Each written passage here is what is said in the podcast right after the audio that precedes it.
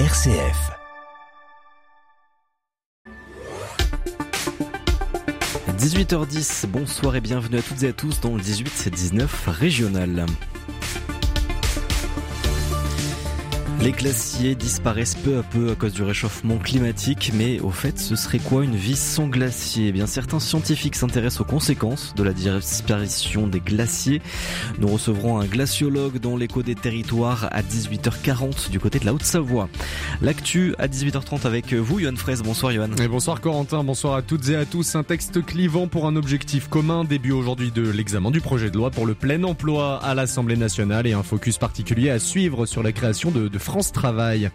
Et les populations de loups également dans le viseur de la loi. Un plan loup donc dévoilé aujourd'hui pour réguler leur nombre et rassurer les éleveurs. Et un an et demi après, la solidarité avec la même intensité. Oui, Annecy Solidarité Ukraine dans cette édition ce soir à 18h30 qui continue encore et toujours à se mobiliser pour aider sur le front du conflit entre Russes et Ukrainiens. Et pour les cinq prochaines années, aller une direction prise compte tenu des besoins sanitaires, sociaux, médico-sociaux de notre territoire. On se penche sur le schéma régional de santé avec votre invité du soir, Quentin. Et oui, mais aussi euh, le programme régional d'accès à la prévention et aux soins des personnes démunies. Euh, deux gros dossiers santé pour euh, l'avenir des habitants d'Auvergne-Rhône-Alpes et vous pouvez d'ailleurs donner votre avis puisqu'on est dans la période consultation jusqu'à la fin du mois. Le 18-19 en région Auvergne-Rhône-Alpes, une émission présentée par Corentin Dubois. Et notre invité donc ce soir c'est Christian Brun. Bonsoir. Bonsoir Corentin. Merci d'être avec nous. Vous êtes le président donc de la conférence régionale de la santé et de l'autonomie en Auvergne-Rhône-Alpes, une structure qu'on connaît pas forcément euh, si on n'est pas peut-être euh, pro santé euh, dans la région et sur ces questions-là. On va donc déjà avant de, de, passer au schéma régional de santé qui est un gros dossier hein, pour la région Auvergne-Rhône-Alpes hein, puisque c'est un gros plan sur 10 ans. Donc là on arrive à la mi-période donc euh, là, l'idée c'était de donner votre avis sur les cinq prochaines années. Mais donc on va revenir déjà sur votre euh, rôle à vous. Déjà précisé, vous êtes 120 membres au sein de, de, cette conférence, c'est ça que vous présidez depuis euh, deux ans. Quel est votre rôle, vos missions? Alors là, comme vous l'avez dit, la, la, conférence régionale santé de l'autonomie est composée de 120 membres. Euh, ces 120 membres sont sont divisés en collèges, puisqu'en fait nous représentons tous les, toutes les parties prenantes de, de la santé en région, que ce soit des, acteurs, euh, mais également bien entendu les, les usagers et les partenaires de, de la santé. Et donc en fait nous, nous, avons pour mission euh, au sein de, de, ces quatre commissions spécialisées de la commission permanente euh, de donner des, avis sur la politique de santé en région, de faire des, recommandations qui peuvent être alors soit des, des, avis sur euh, par exemple, de la direction euh, de l'ARS, ou alors sur des sujets euh, qui sont réglementaires, comme par exemple le, projet régional de, santé. Donc avis et recommandations auprès de, de, de l'agence régionale de santé. En quelque sorte, c'est ce qu'on appelle le Parlement de la santé en région, avec euh, bien entendu pas les prérogatives d'un Parlement, puisque nous sommes purement consultatifs. Et qui peut être dans ce Parlement? Alors nous avons, euh, bah, comme je vous le disais, nous avons huit collèges. Donc nous avons les, collectivités locales sont représentées, les conseils territoriaux de santé qui sont également une instance de démocratie en santé, mais de niveau plutôt départemental. Nous avons les partenaires sociaux, hein, donc des représentants des organisations syndicales, euh, employeurs ou des représentations euh, de salariés. Nous avons bien entendu les, les représentants des usagers, hein, puisque c'est quand même eux qui sont au cœur, enfin qui doivent être au cœur en tout cas de la, de la politique de santé, et puis des acteurs de la prévention sociale, de la cohésion sociale. Bien entendu, euh, le, le, le, collège le plus important en nombre, c'est le collège des orfeurs de services, donc des représentants des professionnels de santé, des établissements sociaux et médico-sociaux, puisque la, la particularité de la CRSA, c'est effectivement d'englober à la fois la santé au sens sanitaire, mais également la santé au sens médico-social et social. Ouais, et on va en parler justement parce que vous en parlez dans votre avis que vous avez rendu donc ce jeudi lors de l'assemblée plénière de la CRSA, donc je rappelle la conférence régionale de la santé et de l'autonomie, en présence donc de la directrice régionale générale pardon de l'ARS, l'agence régionale de santé en Auvergne-Rhône-Alpes. Et donc à l'ordre du jour, c'était vraiment partager votre avis vous sur le schéma régional de santé et aussi sur le programme régional d'accès à la prévention et aux soins. Ça peut être des thèmes un petit peu barbares euh, qu'on va expliquer euh, avec vous. Donc euh, je le disais, on est à mi-parcours du projet régional de santé 2018-2028. Donc là, c'était une évaluation des cinq premières années, peut-être dans un premier temps, avant de donner votre avis sur les cinq prochaines années? Exactement. En fait, le, projet régional de santé euh, se compose de plusieurs éléments. Vous l'avez dit, le schéma régional de santé, le PRAPS également, et puis un cadre, le COS, qu'on appelle le COS, le cadre organisationnel de, la santé, et en fait, qui, qui lui, pour le cas, pour le coup, pour le coup, le COS est orienté sur 10 ans, et puis il y a deux schémas successifs. Et bien entendu, avant de de de de, de, de, de travailler sur sur ce nouveau schéma, donc le schéma 2023-2028, il y a eu une évaluation qui a qui a été faite euh, il y a quelques quelques mois. Et donc à partir de cette évaluation, donc les, les services euh, de l'agence régionale de santé ont, ont, travaillé sur un, un projet euh, de un nouveau projet régional donc, et nous avons participé bien entendu à la fois à l'évaluation de, de, du projet précédent, du schéma précédent pardon, et puis donc maintenant nous en sommes nous en avons été résolus à, à la phase de, de nouveaux projets puisqu'en fait le, le nouveau projet a été proposé en date du 28 juin. Alors c'est très réglementaire tout ça, mais bon, c'est comme ça que nous fonctionnons. Et donc nous avions trois mois pour donner notre avis. Donc trois mois d'été. Euh, trois mois d'été. Voilà, ça c'est. Vous un petit peu. Oui, voilà. Alors ça c'est bon. Le, le, le, projet en fait, vous, enfin notre avis, euh, c'est un avis qui, est, qui, a, qui, a, été euh, voulu euh, volontairement par par les membres de la CRSA, euh, un projet politique, hein, enfin un avis politique en fait, pour plusieurs raisons, parce qu'effectivement on, ne pouvait pas rentrer dans le dans le détail de toutes les, les, les mesures qui étaient prises. C'est vrai qu'en Auvergne-Rhône-Alpes, on a une très très longue habitude de, de, travail, de concertation, de collaboration entre l'agence et la CRSA. Donc bon, ce sont des sujets qui vont se, se, se décliner dans, dans, les semaines et les mois qui viennent. Par contre, on a, on a tenu effectivement à, à, à, aborder un certain nombre de points qui nous semblaient pour nous très importants. Et c'est le premier point effectivement que vous soulignez, c'est le regret. Alors le regret, alors bien entendu, c'est pas un regret euh, adressé à l'agence puisque c'est pas l'agence qui, qui, est responsable de, de cette, cette période de consultation, mais il faut quand même reconnaître que consulter pour trois mois à compter du 28 juin, euh, nous avons dit dans notre avis, hein, c'est la, la, la démocratie mérite bien, bien mieux que cela. C'est vrai que c'est le premier point que nous avons souligné. Hum, et puis euh, c'est vrai qu'on a vécu une période particulière, hein, puisque le, le, schéma euh, sur 2018-2028, et au milieu il y a eu le Covid.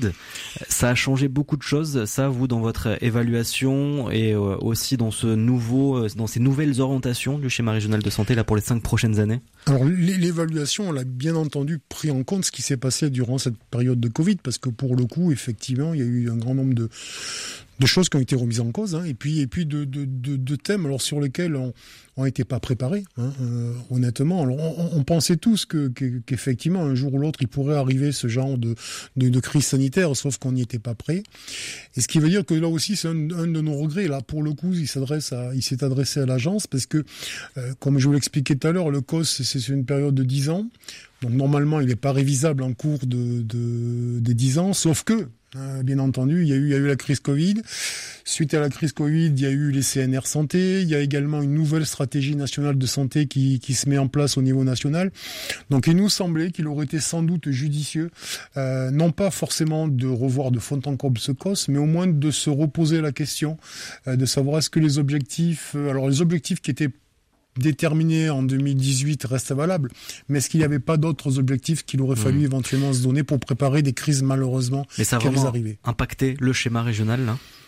Oh oui, bien sûr, oui, tout à fait, parce que alors c'est vrai que le, le COS n'a pas été modifié, mais pour le coup, on a on a pris en compte, en tout cas l'agence a pris en compte un certain nombre de choses, bah, notamment dans la gestion des, des, des crises sanitaires, dans l'urgence, dans, dans, les méthodes euh, qui ont été employées. Alors on sait qu'au début, ça a été un petit peu la, la, catastrophe. Hein. On, a, eu beaucoup de difficultés de fonctionnement, mais petit à petit, les, choses se sont mises en route. Alors bon, je, on peut le dire au niveau des, difficultés qui ont eu lieu durant cette période-là pour, pour les établissements euh, sanitaires et sociaux, mais nous on l'a vu également au niveau des, des, instances de démocratie, que ce soit la, la CRSA, les conseils territoriaux ou la CNS, où en fait pendant quelques semaines ça a été vraiment silence radio, c'est-à-dire on ne savait pas comment faire.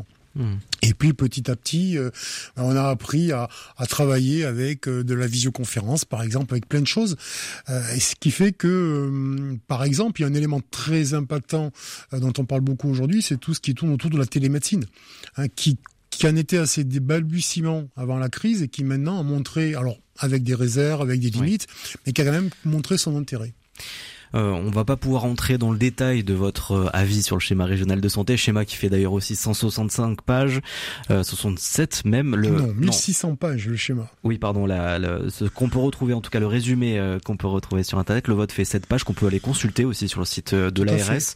Mais on va, on va revenir sur ce qui ressort de votre avis, c'est l'insuffisance, on va dire, financière du financement d'accès à la santé notamment. Tout à fait.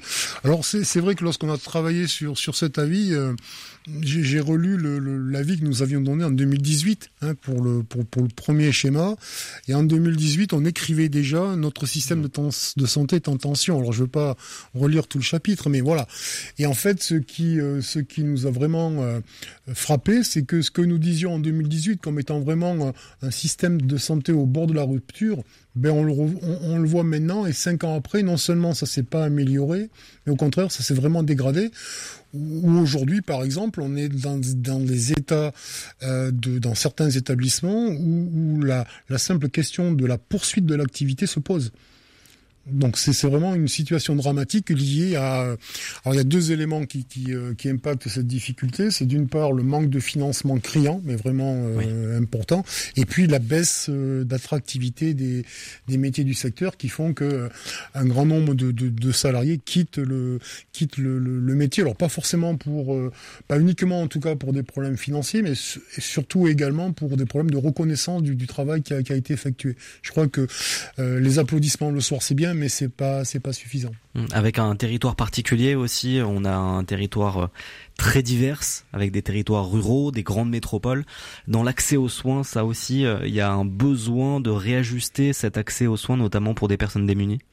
Alors, la difficulté du, de notre territoire, vous l'avez souligné, c'est un territoire vaste géographiquement, avec avec des, des contrastes euh, extrêmement importants, euh, des, euh, des, grandes villes, des grandes métropoles, et puis des territoires ruraux, des, des, des montagnes, des semi-montagnes, et puis avec une caractéristique aussi, on le voit pour pour la plupart des déterminants de santé, avec un, un arc ouest mmh. qui est quand même très défavorisé, notamment en termes d'accès aux soins. La, la difficulté, c'est que l'accès aux soins aujourd'hui, en fait, on, on parle des déserts médicaux, mais comme, comme le disent d'ailleurs nos, collègues à la CRSA, euh, il n'y a pas vraiment de déserts médicaux. En fait, il y a des déserts qui font que ça devient des déserts médicaux, parce qu'effectivement, ils sont pas attractifs. Euh, on n'a pas vraiment envie d'aller dans certains endroits parce qu'il n'y a pas d'école, parce qu'il n'y a pas de service public, etc. Et donc, ce qui fait qu'on ne veut pas s'installer ou on ne crée pas d'établissement. On va terminer aussi avec un autre acteur de la santé en région Auvergne-Rhône-Alpes qui n'est pas forcément euh, compétent euh, à 100% dans ce domaine, c'est la région Auvergne-Rhône-Alpes à travers son conseil euh, régional. Christian Brun, on en parle avec vous, Yann Fraisse Oui, bonsoir Monsieur Brun. Bonsoir. Merci d'être avec nous ce soir. Euh, ma question, ma pastille sonore s'intéresse ce soir à des projets régionaux en matière de santé. Hein, ça coule de source, on va en citer deux. En tout cas, moi je ne vais pas en citer deux. Je vais laisser notamment la vice-présidente à la région déléguée à l'enseignement supérieur et à la recherche, Catherine Staron, qui était à votre place hein, vendredi soir, de nous les citer. Écoutez-la. On a souvent parlé du site lyonnais, sur son incapacité à travailler en équipe et à fédérer. Et je crois que ces deux succès entre le biocluster et l'IHU, ça montre aussi qu'on a des acteurs qui sont en capacité, euh, bien évidemment, de travailler ensemble et de réussir, qui a été euh, parfaitement fait. Et en tout cas, ce biocluster, il a pour ambition de tirer des leçons finalement de cette pandémie Covid pour être un sens de ressources et de développement demain et prévenir et gérer des futures pandémies. Donc on s'inscrit vraiment euh, dans cet axe-là. Voilà, donc on est en train effectivement de travailler euh, et, avec eux et à leur côté. Et euh, je pense que ça se déroulera euh, dans les prochaines semaines. Et donc vous l'avez entendu, hein, l'IHU, le, le biocluster ici en, région, une question très simple finalement. Est-ce que ces projets, ces, ces projets-là qui, sont là et qui sont mis en place par la région vous semblent être aujourd'hui des priorités en termes de, santé dans notre région? Est-ce que les directions prises par la région sont, les bonnes au regard de ces deux projets notamment? Alors c'est vrai que la, région Auvergne-Rhône-Alpes a toujours été en, pointe en, termes de, santé, en termes d'accompagnement à la santé. Donc je, je pense qu'effectivement, ça ne peut être que des éléments très positifs pour, pour améliorer en tout cas la, notre capacité à travailler ensemble. Euh, après, bon, euh, est-ce que, est-ce que concrètement ça amènera quelque chose? Parce qu'il faut quand même se rappeler que euh, la santé, c'est un c'est un système qui est au service des usagers. Donc avant tout, euh, bien entendu, il faut que c'est tout ce qui peut être mis en place rende service, alors de manière directe, indirecte, et pas forcément immédiate, mais en tout cas, euh, il faut vraiment que ce soit dans, dans, ce cadre-là. Donc oui, bien sûr, c'est évident que ce sont des, projets qui, euh, qui sont intéressants. Après, il va falloir voir la manière dont, ça se développe, comment ça se met en place. Et en tout cas, moi, ce que ce que je souhaiterais, parce que pour le coup, on n'a pas été mis dans la boucle, c'est que la CRSA, bien entendu, il a une une compétence réglementaire euh, auprès de l'agence régionale de santé, mais rien n'empêche euh, d'autres acteurs de la santé, alors soit qui ont la compétence directe, soit une compétence indirecte, de s'adresser à nous et de et, de travailler à nous. Bon, la, la région a, a, élaboré il y a quelques quelques mois un plan régional de santé. Bon, on n'a pas été mis dans la dans, dans la boucle, donc on n'a pas on n'a pas pu donner notre avis. Euh, on n'a pas pu collaborer, se concerter, ce que je trouve quand même assez assez dommage, puisque bon, euh, comme vous l'aviez souligné, bon, nous représentons l'ensemble des, des, des, des, acteurs de, de la santé en région, et donc ça aurait été intéressant qu'on puisse qu'on puisse effectivement être être sollicité. Ouais, le partenariat justement avec tous ces acteurs de santé, ça fait partie intégrante de ce schéma régional. Merci beaucoup, Merci euh, à vous. Christian Brand d'avoir été avec nous. Donc je rappelle, on peut retrouver à la fois le contenu de ce schéma régional de santé sur le site de l'ARS, mais aussi euh, votre avis qu'on peut retrouver cette page euh, simple à lire et on peut d'ailleurs aussi participer puisqu'une une consultation est ouverte. Vous pouvez donner votre avis jusqu'au 28 septembre sur ce schéma régional de santé sur ces cinq prochaines années et toutes les orientations qui vont avec. Merci beaucoup d'avoir été avec nous, Christian Brun. Je rappelle, vous êtes président de la conférence régionale de la santé et de l'autonomie en Auvergne-Rhône-Alpes.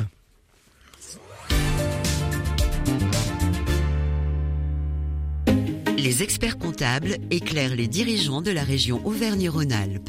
On est avec Odile Dubreuil, présidente de l'Ordre régional des experts comptables.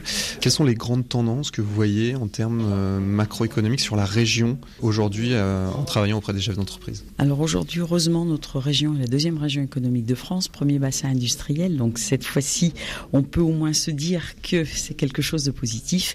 Mais malgré cela, c'est quand même assez difficile. Il faut vraiment qu'on anticipe les difficultés parce que suite aux difficultés d'inflation, de recrutement et puis bien entendu tout ce qui est lié aux bâtiments, travaux publics, les entreprises sont quand même très vulnérables.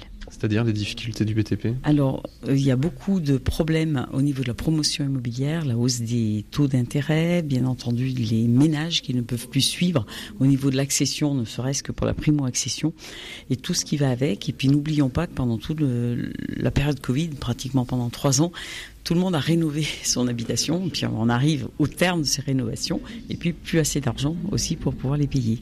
Donc euh, tout cela impacte, on dit toujours euh, quand le BTP va bien, tout va bien, euh, c'est un peu ce qui se passe. Donc après ça peut partir en, cascade, en boule de neige, donc il faut être extrêmement vigilant. On n'est pas là pour être pessimiste, mais il faut faire très attention et anticiper. Aujourd'hui, l'œil il est sur la trésorerie? Exactement, on est vraiment sur du cash et faire attention. Aujourd'hui, on a du cash, mais est-ce que c'est du vrai cash ou du faux cash? Quand j'ai du faux cash, j'ai l'impression d'avoir de la trésor, mais si j'ai un gros PGE à rembourser, si j'ai des grosses dettes étalées dans le temps, il faut que je raisonne en trésorerie nette et ne pas hésiter le chef d'entreprise à discuter avec son expert comptable pour qu'on trouve des solutions, peut-être avec l'administrateur judiciaire, peut-être avec le président du tribunal de commerce, pour échelonner, bien entendu, si on a du fonds de roulement, si on a des commandes. Mais en tout cas, revoir les modèles économiques. Justement, il y a une petite musique qui monte sur euh, les nouveaux modes de travail, beaucoup de télétravail, les semaines de 4 jours. Oui. Euh, Aujourd'hui, le bien-être des salariés, il prend une place différente dans euh, la façon de gérer une entreprise aussi pour les chefs d'entreprise? Tout à fait, donc ça, ça c'est beaucoup cru. Le chef d'entreprise a besoin pour recruter, pour fidéliser ses équipes, de bien comprendre tout ce qui se passe et aussi de se former à ces nouvelles euh, méthodes de management. Mais pour pouvoir se former, il faut que son expert comptable puisse l'aider et il faut que l'expert comptable puisse être formé lui, lui-même. Donc il est important qu'il soit là, qu'il qu'il soit vraiment formé lui aussi pour manager ses équipes et aider ses clients. C'était les experts comptables de la région Auvergne-Rhône-Alpes. Pour plus d'informations, visitez le site expert-comptable-aura.fr. 18h30 sur RCF en Auvergne-Rhône-Alpes. Les événements passés ont façonné le monde et nos sociétés. Dans les racines du présent, Frédéric Mounier et ses invités traitent un sujet d'actualité en remontant à ses origines. Une enquête qui met en évidence les répercussions des faits passés dans notre quotidien. Les racines du présent, c'est ce lundi à 16h et 23h. Vous voulez devenir artisan de votre vie? La Chambre de métier et de l'artisanat vous accompagne pour créer votre entreprise. Bénéficiez de conseils et de formations. Avec la CMA, 100% des créateurs d'entreprises réussissent. Contactez-nous vite au 3006, appel non surtaxé.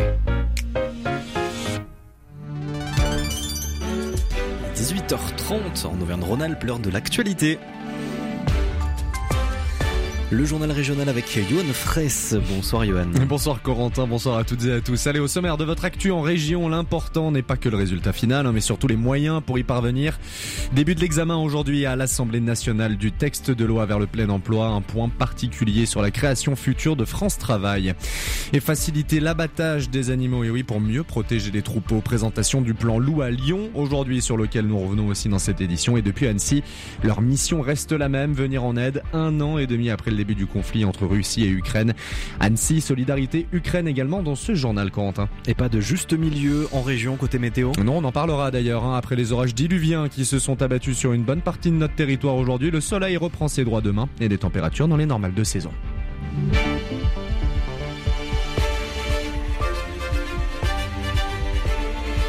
Quelques pages suffisent à cliver toute une assemblée. Oui, des débats encore une fois houleux et qui s'annoncent encore houleux. Corentin, c'était le début aujourd'hui de l'examen du texte visant au plein emploi à l'Assemblée nationale.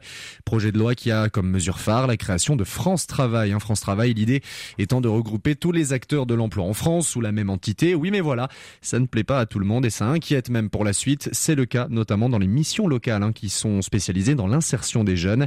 Écoutez, Wendy Lafay, elle est la présidente de la mission locale Clermont métropole et volcan. Euh, nous, on est plutôt inquiets en fait de justement de l'impact que ce texte pourra avoir, parce qu'on a peur entre autres de perdre notre cœur de métier. On a un petit peu le sentiment que euh, ce nouveau projet de loi est un petit peu euh, une espèce de mise sous tutelle déguisée des missions locales vers vers Pôle Emploi. Quand on ne fait pas le même métier, et ce serait extrêmement dommageable que voilà qu'on qu'on soit un petit peu fusionnés tous les deux. C'est ce qui a annoncé que voilà dès janvier 2024 déjà certaines choses se, euh, se mettent en place. Euh, les missions locales après on a l'habitude de, euh, de travailler un petit peu dans l'urgence dès qu'une nouvelle réforme euh, arrive. Donc oui ce sera potentiellement des, des grands bouleversements qui inquiètent aussi beaucoup les équipes.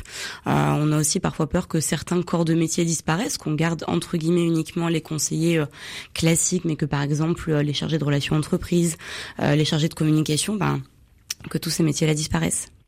Et on se rend pas forcément compte à quel point ce dossier est sensible. Oui, cet autre dossier, hein, tellement sensible, tellement sensible, pardon, qu'il a été présenté à huis clos à Lyon aujourd'hui. Le nouveau plan loup par le groupe national loup hein, de la préfecture de, de, région. Après des mois de discussions entre représentants du monde agricole, élus, chasseurs, administrations, associations de défense de la nature, et eh bien le futur plan, qui s'étend jusqu'en 2029, donc ne fera plus de la protection de l'animal une priorité. Les autorités ont estimé, eh bien oui, que le loup n'est plus en danger d'extinction. Sa population a même doublé 5 ans, atteignant plus de 1000 individus. Dans le même temps, les attaques contre les troupeaux ont bondi de 32%. Le plan entend même mieux protéger les éleveurs, Gwendoline Langlois. C'est, je cite, un danger réel pour le pastoralisme selon le ministre de l'Agriculture. Le plan du gouvernement prévoit donc de faciliter l'abattage du loup. D'abord, en assouplissant les protocoles de tir, il ne sera par exemple plus nécessaire d'éclairer l'animal avant de le tuer. Le quota de prélèvement est aussi relevé, jusqu'à 209 loups pourront être abattus en 2023 contre 174 l'année dernière. Également parmi les mesures, un meilleur accompagnement pour les éleveurs victimes d'attaques, à la fois avec des indemnisations, mais aussi avec un suivi psychologique. Un plan qui ne semble pas satisfaire pleinement. Pour certains éleveurs, il ne va même pas encore assez loin. De leur côté, les associations de protection de la nature rappellent que le rythme de croissance de la population lupine est en chute libre d'année en année. Elles déplorent que les tirs d'effarouchement ne soient pas préférés aux tirs d'abattage. Nous reparlerons un peu plus longuement d'ailleurs demain soir Hein, de ce plan loup avec votre invité demain soir, Corentin Claude Font, qui est donc le secrétaire général de la fédération euh, Ovine, Fédération nationale Ovine. Et la nature qui s'est donc déchaînée aujourd'hui sur une bonne partie euh, de notre région. Des pluies diluviennes ont touché plusieurs euh, de nos départements. Aujourd'hui, vigilance orange, pluie et inondations, notamment dans la Drôme et l'Ardèche depuis dimanche, et puis l'Isère placé aujourd'hui. De gros dégâts localement, hein, autour notamment de la commune de Beaurepaire dans le Nord-Isère, 169 mm de pluie était tombé à midi. À près de 80 pompiers mobilisés sur le terrain, des interventions de mise en sécurité de personnes en danger ont dû être effectuées, notamment par hélicoptère. L'autoroute A7 également coupée à hauteur de Chana, entre Lyon et Valence, de gros orages qui ont touché plus largement la région. La Haute-Savoie aussi concernée, autour notamment du secteur de Bonneville. Cette fois-ci, une trentaine d'interventions de pompiers ont également dû être effectuées dans cette zone. Et une partie de l'agglomération de Modane plongée dans le noir ce matin. 2000 habitants touchés par une panne d'électricité dans le secteur donc de, de Modane, mais aussi au Fourneau et les villages alentours. Plusieurs postes disjonctés à cause d'un problème autour des câbles souterrains. Euh, pas de graves perturbations, hormis quelques feux hein, de signalisation qui ont également été touchés sans causer d'accident, heureusement. Une situation qui est revenue assez rapidement à la normale, hein, aux alentours de, de midi après l'intervention des techniciens d'Enedis. Et les communes prises au piège de l'inflation. Oui, les dépenses de fonctionnement s'envolent. Les élus locaux appellent donc l'État à la rescousse. Elles demandent de, de, revoir à la hausse les fameuses dotations aux collectivités. C'est un de mer hein, chaque année pour les maires. Un appel à l'aide porté notamment par le maire de Bourg-en-Bresse et président de Bourg-en-Bresse Agglomération, Jean-François Debat. Il est aussi président délégué de l'Association des villes de France. L'État est en train de les lâcher. Depuis l'année dernière, nous avons eu l'explosion des prix de l'énergie. Nous, nous n'avons pas eu le bouclier. Deuxièmement, il y a eu l'évolution du point d'indice des fonctionnaires qui a pesé beaucoup plus sur les villes d'une certaine taille parce que c'est là où nous avons plus proportionnellement d'agents parce qu'il y a plus de services publics. Aujourd'hui, la situation des villes commence à devenir de manière générale préoccupante. Le budget de la ville de Bourg-en-Bresse, c'est à peu près 30% qui sont des recettes fiscales et 60% qui sont des dotations de l'État. Parce que quand l'État a supprimé la taxe d'habitation, il a remplacé ça par une dotation pour une partie. Et il ne fait plus évoluer ces dotations. Aujourd'hui, ce que nous constatons, même en faisant des économies, nous avons un écart d'à peu près un million et demi d'euros à la fin entre l'évolution de nos dépenses, même contenues, et l'évolution de nos recettes. Cet écart ne sera plus tenable et donc, comme tous les maires de France, nous exigeons que l'État actualise les dotations de l'État du niveau de l'inflation, juste pour accompagner cela. Sinon, il placera les communes et notamment les villes devant des situations intenables. Des propos recueillis par Xavier Jacquet. Et face au manque d'attractivité, une solution, les salariés. Oui, plusieurs, plusieurs projets, j'allais dire plusieurs protégés, mais non, hein, c'est pas le même mot. Plusieurs projets sont lancés ou sont en réflexion dans la région autour du salariat. Hein, des médecins en territoire ruraux, Cantal, Ardèche, la Haute-Loire est aussi aujourd'hui dans un GIP, un groupement d'intérêt public qui vise à développer ce type d'initiative dans le département de la Haute-Loire. Donc un territoire fait office d'exemple. C'est la commune du Chambon-sur-Lignon. Une maison de santé communale a ouvert euh, il y a trois ans, en 2020. La commune a donc salarié au départ deux professionnels de santé. Puis aujourd'hui, ils sont désormais sept, six généralistes, un spécialiste et le territoire et la population s'y retrouvent selon Jean-Michel Hérault, maire du Chambon. C'est un bilan extrêmement positif, d'abord parce que très difficile d'imaginer que tout être supporté par le seul médecin libéral qui reste au Chambon. Et d'ailleurs, il y a une très très bonne entente avec lui. Et pas de bagarre entre les différentes structures. Mais c'est évident que ça a permis de répondre à un besoin pour la population. De nombreuses personnes trouvent que c'est très bien d'avoir un tel centre. Beaucoup y ont trouvé l'intérêt de trouver là leur euh, médecin référent, puisque c'est le centre qui est déclaré comme médecin référent, y compris des personnes qui, euh, habituées à venir en villégiature longue au Chambon, ont préféré avoir leur médecin traitant euh, au Chambon-sur-Lignon là où elles ne pouvaient pas le trouver, à Saint-Étienne, à Lyon, à Valence ou à Nîmes. C'est le sentiment d'être suivi par un groupe de médecins. Et pour terminer ce journal, Sauver des vies, leur quotidien depuis donc un an et demi, l'association Annecy Solidarité Ukraine a remercié ce week-end l'engagement de centaines de personnes mobilisées dans l'envoi de vêtements, de matériel médical hein, sur le front ukrainien. 4000 kits de secours d'urgence ont déjà été expédiés en Ukraine, destinés à stopper les hémorragies hein, liées aux blessures de guerre. Il en reste 1000 à financer, à assembler, euh, comme nous l'indique ce soir Jean-Marc Descloîtres, bénévole à l'association Annecy Solidarité Ukraine. L'histoire continue, elle s'arrête pas. Il faut pas les oublier. Euh, nous, c'est vraiment un, sujet euh, grave. Donc on va continuer l'opération euh, 5000 kits parce qu'on en est à peu près à 3000 kits et qu'il faut qu'on continue à collecter des sous pour acheter les matières nous permettant de faire ces kits. On va également euh, essayer de collecter des vêtements euh, toujours chauds pour euh, pour l'hiver pour faire face aux, besoins. On a aussi un, nouveau projet qui est de récupérer par le biais de pharmacie des attelles, du matériel pharmaceutique euh, en fin de vie pour l'envoyer sur place en Ukraine pour les gens qui en ont besoin. En fait, on termine ce journal en levant les yeux au ciel. Hein, depuis 50 ans, c'est toujours, toujours un rendez-vous aérien et impressionnant en terre grenobloise. 50e édition de la Coupe Picard qui démarre demain à Saint-Hilaire-du-Touvet. Jusqu'à dimanche, la vallée du Grésivaudan fête le vol libre avec le temps fort du samedi et la journée déguisée. Un week-end qui marquera aussi deux représentations samedi et dimanche de l'équipe de voltige de l'armée de l'air. Le site en hauteur à Saint-Hilaire alors est payant, mais en contrebas à Limbin, eh bien oui, l'entrée est gratuite. Et le calme revient en région après euh, les pluies diluviennes du jour. Oui, le calme et le soleil au programme de notre mardi. Plus aucune vigilance en cours. En tout cas, c'est ce qui est prévu pour demain. Soleil parfois voilé, mais généralisé à tout le territoire avec des températures loin d'être étouffantes. 13 degrés pour Saint-Flour-et-Ambert dans la matinée, jusqu'à 18 pour Grenoble et puis l'après-midi 21 du côté d'Oyonnax, 23 pour Chambéry et Saint-Étienne et jusqu'à 24 degrés l'après-midi pour Lyon, Privas, mais aussi pour Clermont-Ferrand, Corentin. Merci Johan et à demain 19h ce sera Baptiste Madinier pour l'actu. Dans 10 minutes votre feuilleton qui sort un petit peu des frontières de la région puisqu'ils nous iront à Marseille à l'occasion de la venue du pape François et dans une minute même pas nous recevons un glaciologue ce soir dans l'écho des territoires. Ils sont artistes, scientifiques ou écrivains. Chaque semaine, des hommes et des femmes de conviction nous parlent de leur métier et de leur passion. Ils ont des parcours inspirants, une ouverture à l'autre qui nous donne envie de nous engager, de nous émerveiller. Visage, proposé par Thierry Lyonnais, c'est ce lundi à 22h. Tous les midis, enthousiasmez-vous avec Culture Club. Exposition, littérature, cinéma, théâtre, Christophe Maury et ses chroniqueurs reçoivent ceux qui font l'actualité culturelle et vous partagent leurs vrais coups de cœur. Culture Club, c'est du lundi au vendredi à 12h30 sur RCF. À 18h41, l'heure de votre échappée en région, on prend donc le temps de naviguer en Auvergne-Rhône-Alpes. Dans moins de 10 minutes, le feuilleton de la semaine va nous amener découvrir la cité phocéenne, aux côtés d'une paroisse de Chambéry. Le pape sera à Marseille en fin de semaine, et eh bien nous serons sur ses traces chaque soir à 18h50. Mais d'abord, pour ouvrir cette échappée en région, l'écho des territoires qui nous emmène en Haute-Savoie pour parler d'un sujet observable dans notre région, le changement climatique. Les glaciers alpins agissent comme une boussole, la quasi-totalité d'entre auront disparu à la fin du siècle si les accords de Paris ne sont pas respectés. Une vie sans glacier, à quoi ça ressemblerait? Quelles conséquences? Eh bien, c'est le travail de recherche de certains scientifiques. C'est le cas de Jean-Baptiste Bosson, glaciologue au Conservatoire des espaces naturels de Haute-Savoie. Il est l'écho des territoires de ce lundi avec notre journaliste Annecy Victorien Duché. Bonjour Jean-Baptiste Bosson. Bonjour. Plus de 30 degrés une bonne partie du mois de septembre, euh, des records de chaleur effacés, euh, un isotherme au-dessus des 5000 mètres euh, d'altitude hein, régulièrement sur ce mois de septembre. Le réchauffement climatique va-t-il plus vite que prévu, Jean-Baptiste Bosson?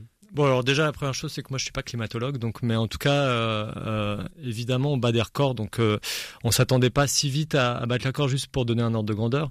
L'amplitude atteinte, atteinte l'année passée en 2022, on a vraiment explosé tous les records euh, à l'échelle annuelle en France. C'est quelque chose qui était très très peu probable dans, dans les scénarios produits par par les collègues français pour le pour, pour le GIEC. Et donc en fait, on va très très vite dans le peu probable. Ce que vous nous dites finalement, Jean-Baptiste Bosson, c'est qu'on va vers le scénario le plus pessimiste finalement du, du GIEC. Dans les derniers rapports du GIEC qui sont sortis, il y a encore différentes possibilités et on n'a pas fermé toutes les possibilités en disant on va de toute manière vers le pire. Euh, je pense que c'est encore important de comprendre que tout va se jouer là dans les prochaines années. La fenêtre euh, pour réagir fortement, elle se réduit vite. Juste, c'est pas un délire de quelques scientifiques, mm. c'est les plus gros travaux scientifiques de synthèse jamais effectués sur Terre. Et d'après ces synthèses, on peut encore vraiment atténuer le changement climatique, mais à condition d'avoir une réponse collective, globale, ultra rapide, ultra ambitieuse, ce dont on est loin pour l'instant. Je rappelle que la majorité des États sur Terre ne respectent pas leurs engagements climatiques. Et donc, on prend malheureusement une direction qui est très inquiétante, qui va vers un scénario de très fort réchauffement. La crainte là autour, juste, c'est l'emballement.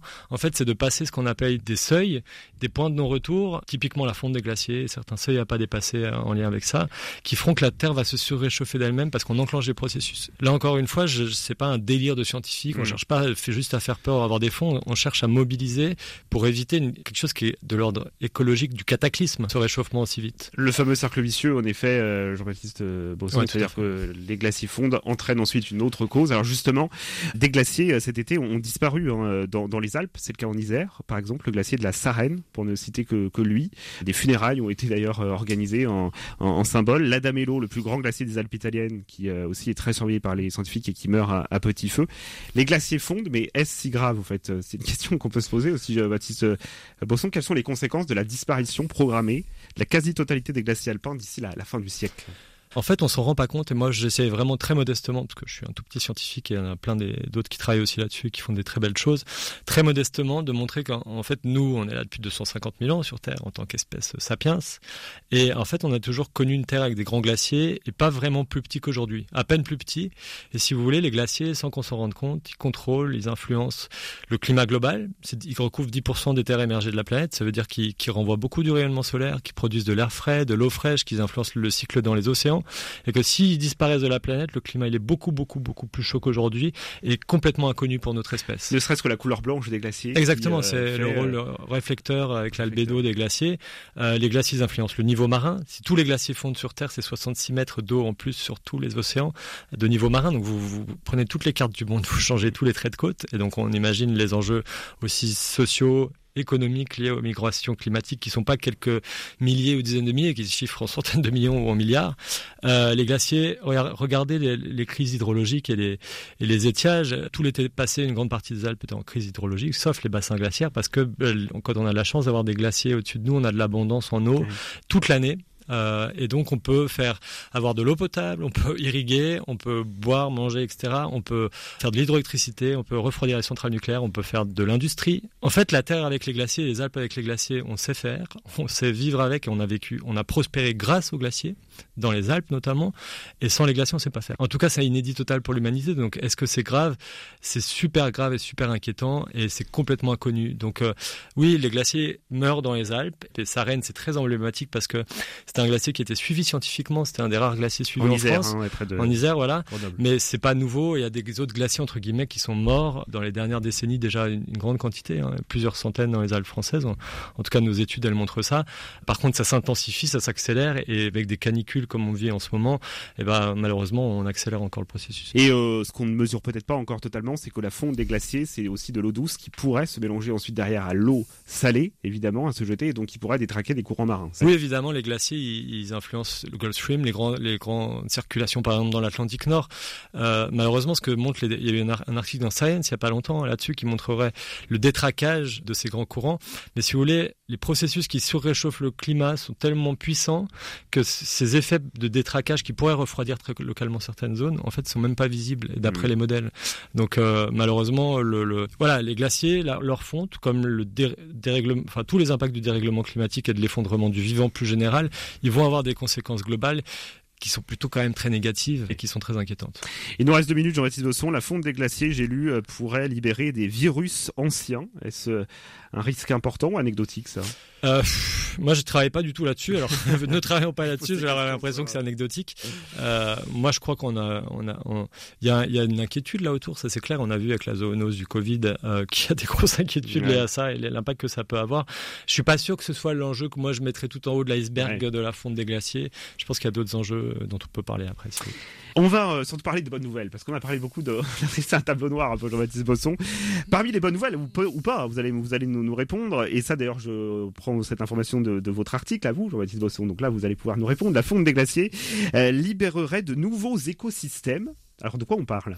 Euh, Déjà le retrait glaciaire sur Terre il est important depuis que l'homme dérègle le climat. Donc il y a déjà des dizaines de milliers de, kilomètres carrés sur Terre qui sont apparus. Vous allez dans le massif du Mont Blanc, il y a des et en fait nous on commence à étudier, enfin avec plein d'autres collègues, hein, mais et on a on a publié dans Nature là la première vision du futur de qu'est-ce que va être la Terre avec moins de glaciers mais pour la première fois sur une lecture écosystémique. Non pas en gros quel est le volume aujourd'hui, quel sera le volume demain des glaciers, mais quelles sont les surfaces couvertes et qu'est-ce qui va rester des glaciers demain. Et message clé numéro un, on peut vraiment sauver beaucoup de surfaces glaciaires et de volume de glace si on, applique les engagements climatiques. Donc immense urgence à agir. Mais en parallèle, on montre que suite aux glaciers, se sont déjà formés et vont se former dans tous les cas dans les prochaines décennies des écosystèmes terrestres à 80% de la planète à peu près, c'est du terrestre qui va émerger. Donc ça va des déserts froids de la très haute montagne ou des pôles jusqu'aux forêts. Vous allez à Chamonix, dans, ce qui a été libéré au petit âge, depuis le petit âge glaciaire mmh. dans la vallée, c'est des forêts euh, d'épicéas ou de mélèzes qui se sont développées, qui sont des nouveaux refuges pour le vivant, qui sont des lieux qui séquestrent du carbone, etc. Il y a plein de nouveaux lacs qui se forment ça, c'est les ressources en eau demain dans les territoires. Donc moi, je me bats un peu contre l'idée qu'ils sont tous sources de danger, qu'il faut tous les vidanger. Non, c'est les ressources clés. C'est qui est en train d'être fait dans le Pays du Mont Blanc déjà. Bah, très localement, s'il y a des dangers, pourquoi pas. Mais d'avoir la lecture que tous les lacs sont dangereux, moi, je m'insurge contre. Enfin, on vit ici à Annecy, le, lac d'Annecy, c'est un lac glaciaire. On l'a pas. heureusement qu'on l'a pas vidangé. On boit, on boit son eau aujourd'hui. 75% de l'eau au euh, lac sert à l'eau Exactement. Et il y a aussi des écosystèmes marins. Et donc nous, on montre l'intérêt. Donc il faut un sauver les glaciers, ils sont fondamentaux, mais deux regarder l'intérêt de ces nouvelles zones euh, qui se forment et c'est ce qu'on dit dans cet article dans Nature. Regardez l'intérêt pour la biodiversité comme refuge, regardez l'intérêt pour le cycle de l'eau demain, regardez l'intérêt pour la séquestration du carbone dans ces zones. Si on les protège aujourd'hui, ça veut dire que si on n'artificialise pas tout très vite après le retrait des glaciers, qu'on lit pas juste sur une, lecture de gains économiques à très court terme, mais qu'on a une vision sur le long terme, si on préserve ces écosystèmes, bah, c'est rendre les territoires beaucoup plus résistants et résilients face aux changements globaux. Demain, on a de l'eau dans les territoires, on a, on a un climat qui est plus équilibré sur Terre et on a des refuges pour le vivant et juste on sait pas vivre sans. C'est pas un luxe, c'est la, base qu'il faut. C'est un autre combat qui euh, s'engage et comme vous avez engagé Jean-Baptiste Bosson avec plusieurs de vos confrères évidemment euh, glaciologues. Merci beaucoup Jean-Baptiste Bosson d'avoir été avec nous. Et pour la première fois Jean-Baptiste Bosson qui a vu ses travaux donc publiés dans la revue scientifique Nature. Le 18-19, le feuilleton de la semaine. Le pape François sera à Marseille, c'est vendredi et samedi à l'occasion des rencontres de Méditerranée. Une paroisse de Chambéry a fait le voyage dans la cité phocéenne il y a quelques mois. Nous les retrouverons toute cette semaine entre Notre-Dame de la Garde, une rencontre avec la paroisse Sainte-Marthe dans les quartiers nord et bien sûr un peu de tourisme. Anne-Charlotte de Bec de Lièvre les a suivis. On va où là Isabelle? On va à l'abbaye Saint-Victor.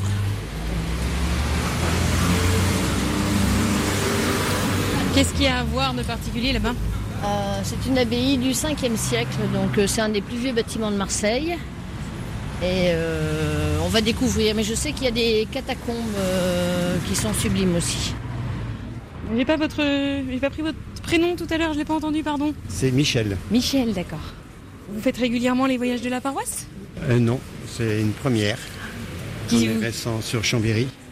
C'est une occasion de connaître d'autres paroissiens plus en profondeur. Hors, de, hors des habitudes et du quotidien Exactement. En dehors des activités quotidiennes. Marseille, vous connaissiez? Euh, J'ai habité Marseille euh, deux ans, mais il y a une quarantaine d'années. Donc euh, en ce moment-là, j'étais permanent à TD Carmonde. Voilà, dans une cité de relogement de, personnes qui habitaient dans un habitat insalubre, dans une cité d'urgence. Mais le projet ne s'est pas fait. Il y a eu une opposition du quartier d'accueillir cette population. Donc euh, voilà, ça a évolué. Vous étiez parti à la suite de ça? Et après, oui, j'ai reçu une autre mission. J'étais jeune volontaire à ce moment-là, donc c'était aussi un temps de formation. Donc là, vous redécouvrez cette, cette ville ah oui, je redécouvre 40 ans après. C'est là où on dit que c'est la meilleure bouillabaisse de Marseille, mais aujourd'hui le prix de la bouillabaisse chez Fonfon, je ne sais pas quel prix, tu vois. On y va On y va, on est bon On est parti C'est pile poil 5 heures, c'est bon. Oh, il y a une vue hein, avec le bateau en plus. Hé eh, les garçons, venez faire des photos là. Il y a une vue magnifique.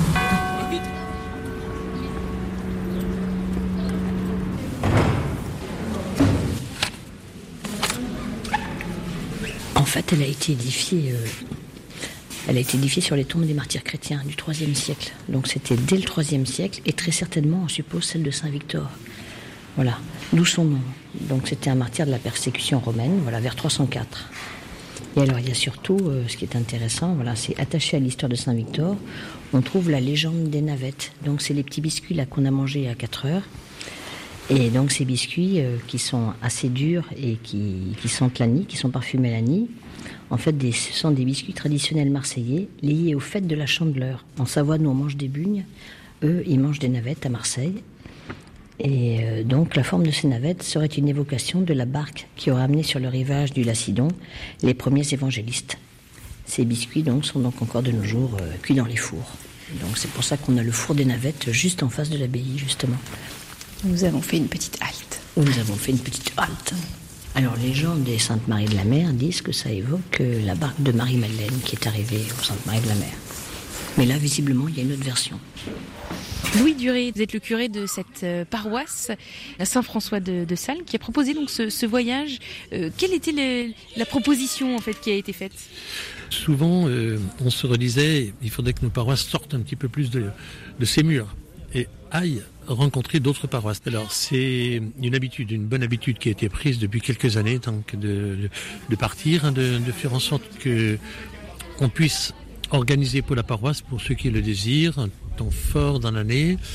Et on sait très bien que partir quelques jours ensemble. Alors souvent c'est lié, comme l'année dernière au puits, donc il y avait le lieu de pèlerinage, et on a marché sur le chemin de Compostelle. Et puis là donc euh, on, s'est dit Marseille, on a bien un bel équilibre entre euh, je dirais la dimension découverte, la dimension touristique, et puis euh, dirais la vie du groupe aussi, euh, le vivre ensemble, et puis la dimension spirituelle. Euh, Je pense que c'était c'est bien de, de bien garder cela avec une Eucharistie quotidienne qu'on a pu vivre. Bientôt cet après-midi, donc euh, accueillir aussi cette religieuse qui est très proche du cardinal Jean-Marc Aveline et qui nous parlera de davantage de relations interreligieuses. Donc on sait combien Père Aveline est responsable sur le plan aussi épiscopal des relations avec l'islam. Et donc on sait que c'est ici un terrain, en tout cas, euh, très parfois problématique, mais en tout cas très favorable pour ce dialogue interreligieux. C'est quoi? Ce seraient des marins. Des marins. Des martyrs du IIIe siècle. Oui, là, ils disent que c'est des marins, en fait. Nous étions donc à Marseille ce soir pour ce feuilleton de la semaine où une paroisse donc savoyarde s'est rendue il y a quelques mois en voyage et demain nous irons au centre Mistral pour y rencontrer sœur Christelle et comprendre les raisons de la venue du pape François dans la cité phocéenne. Allez, on termine en musique. Ce soir, je vous propose un petit détour du côté de Saint-Étienne et plus précisément du parc François Mitterrand. C'est là qu'a été installé pour toute la durée de la Coupe du Monde de rugby la fan zone, le village rugby. Des concerts s'y succèdent avant ou après les matchs diffusés sur grand écran et ce sera encore le cas ce jeudi avant le match France-Namibie.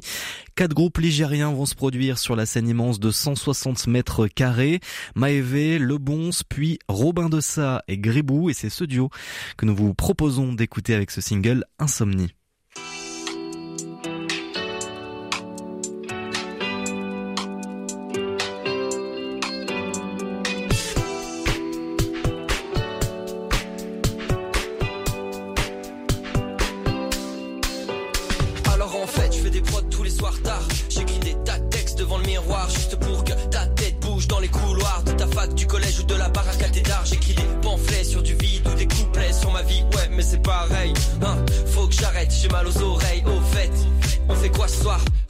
Comme d'hab, on va rester chez soi. Et le petit gars que je suis va se croire au cinéma. Il va se croire à la hauteur pour vivre une vie de star. Trop d'art d'être auteur de mon meilleur scénar. Je veux des insomniaques à mes concerts. Je suis mélomaniaque, je me déconseille. Alors en fait, j'ai pas dormi depuis des nuits, depuis des semaines. Alors en fait, en insomnie, j'ai cette mélodie dans la tête. Alors en fait,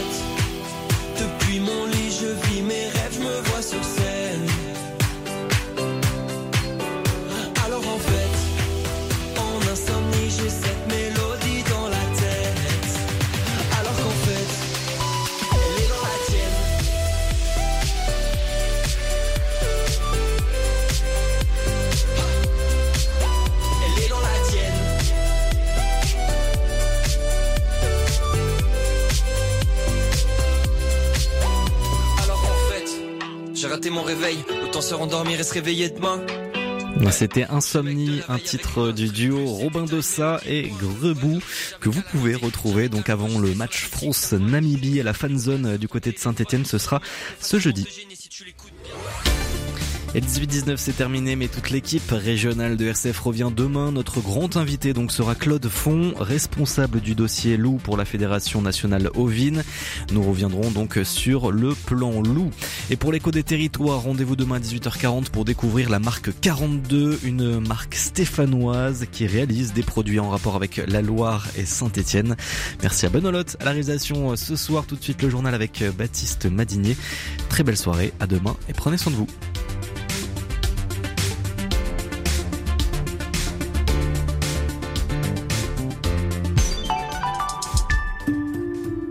L'émission Écoute dans la nuit, vous invite à prendre part à une conversation autour d'un thème spirituel, philosophique, culturel ou autour d'une question de société.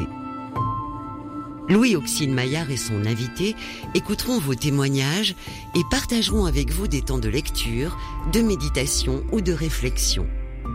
Écoute dans la nuit, c'est du mardi au vendredi à 22h. Halte spirituelle, c'est une invitation à découvrir les réponses que la foi chrétienne peut apporter à nos préoccupations communes. C'est aussi l'occasion de réfléchir à ce que le mot croire signifie, en se nourrissant de l'expérience de ceux qui nous ont précédés sur le chemin de la foi. Retrouvez Halte spirituelle du lundi au vendredi à 13h45 et 20h45.